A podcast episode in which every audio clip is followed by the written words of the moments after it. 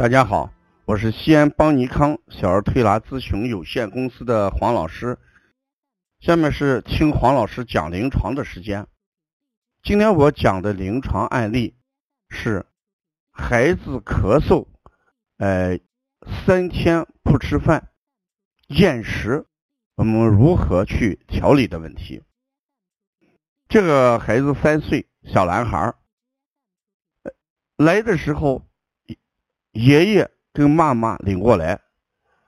呃，妈妈说孩子三天不好好吃饭，呃，连水都不想喝，咳嗽了，呃，比较严重。那遇这种情况，我们怎么来调理？前面我在课堂上讲，不管小孩还是成人，在得病期间，饮食的判断。是我们对疾病，呃，认识的一个很重要的方面。如果孩子在咳嗽或者发烧期间，他的饮食，呃，出了问题，厌食两三天，那看来根本的原因还不能放在，呃，先解决咳嗽的问题，应该先解决孩子吃饭的问题。当孩子吃饭问题解决，饮食基本正常，咳嗽它自然而然就会怎么样减轻。因为当孩子能够正常吃饭的时候，气血基本上就充盈、就充足，孩子的抵抗能力、抗病能力、免疫能力都会提高。这时候。肺气也就会逐渐的生发，咳嗽会逐渐的好转。事实上，在临床上，哎，这一个过程我们都是能看到的。所以，当这个孩子来，呃，妈妈反倒反映到这个吃饭的问题的时候，我就给学员讲：今天开始，我们先不关注孩子的咳嗽。先给孩子解决吃饭的问题，所以用的就是健脾、呃助运，嗯的一些穴穴位，比如说补脾、呃补肾阳、呃命门、肾腧、呃关元、气海、中脘、呃足三里，再给他呃摩腹五到十分钟，呃做了两天调理之后。哎，这个爷爷讲，能吃一小碗这个面条，那饮食基本上能够改变。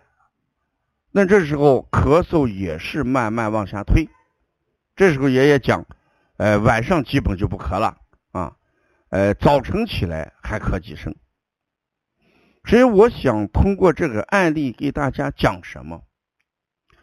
前面讲咳嗽的时候，五脏六腑皆令其咳，非独肺也。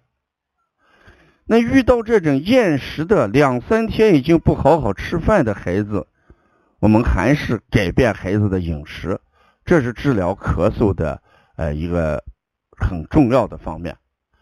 所以我们光给孩子用肺腧、膻中、小横纹这样的一些止咳穴位来做。呃，效果是不会好的，因为这个就叫健咳什么止咳，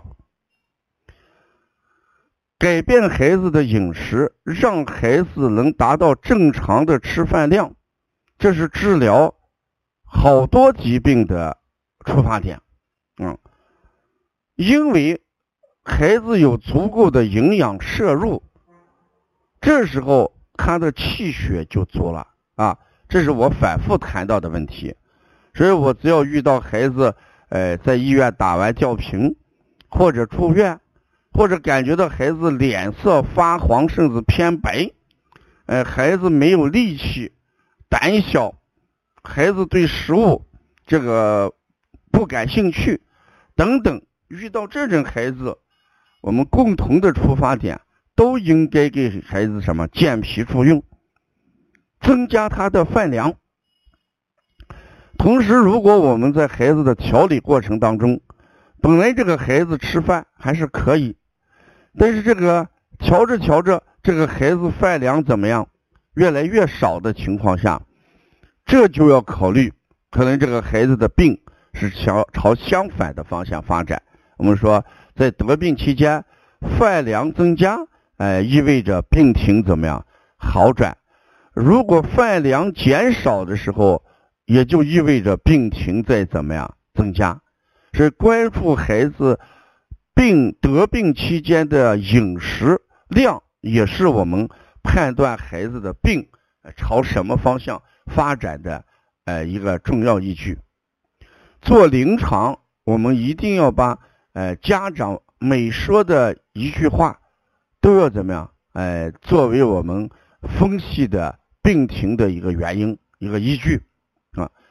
呃，所以问诊里面特别问到了饮食的问题，嗯，当然在咳嗽期间，呃，我们在吃的问题上也会走入误区。你看这个小孩的爷爷爷带着，说他不好好吃饭，他就吃了种小蛋糕。那这个小蛋糕会诱发咳嗽的，有这么几个因素，一个是什么？太甜。是吧？太甜往往会刺激嗓子。另外一个里面含有大量的鸡蛋，因为蛋糕里面这个鸡蛋的含量偏高，而且这个里面还有一些呃发酵呀，呃这个很多的添加剂，因为这个酥软程度你没有一定的添加剂做不出来的。那这个添加剂对过敏性的孩子来说。它也会诱发过敏咳嗽，同时还要讲一下，哎，这个爷爷也给孩子服用这个红霉素，我就让他停了，因为这个红霉素本身的副作用会引起孩子口舌疼痛，甚至腹痛、呕吐，哎，也会抑制孩子哎吃饭。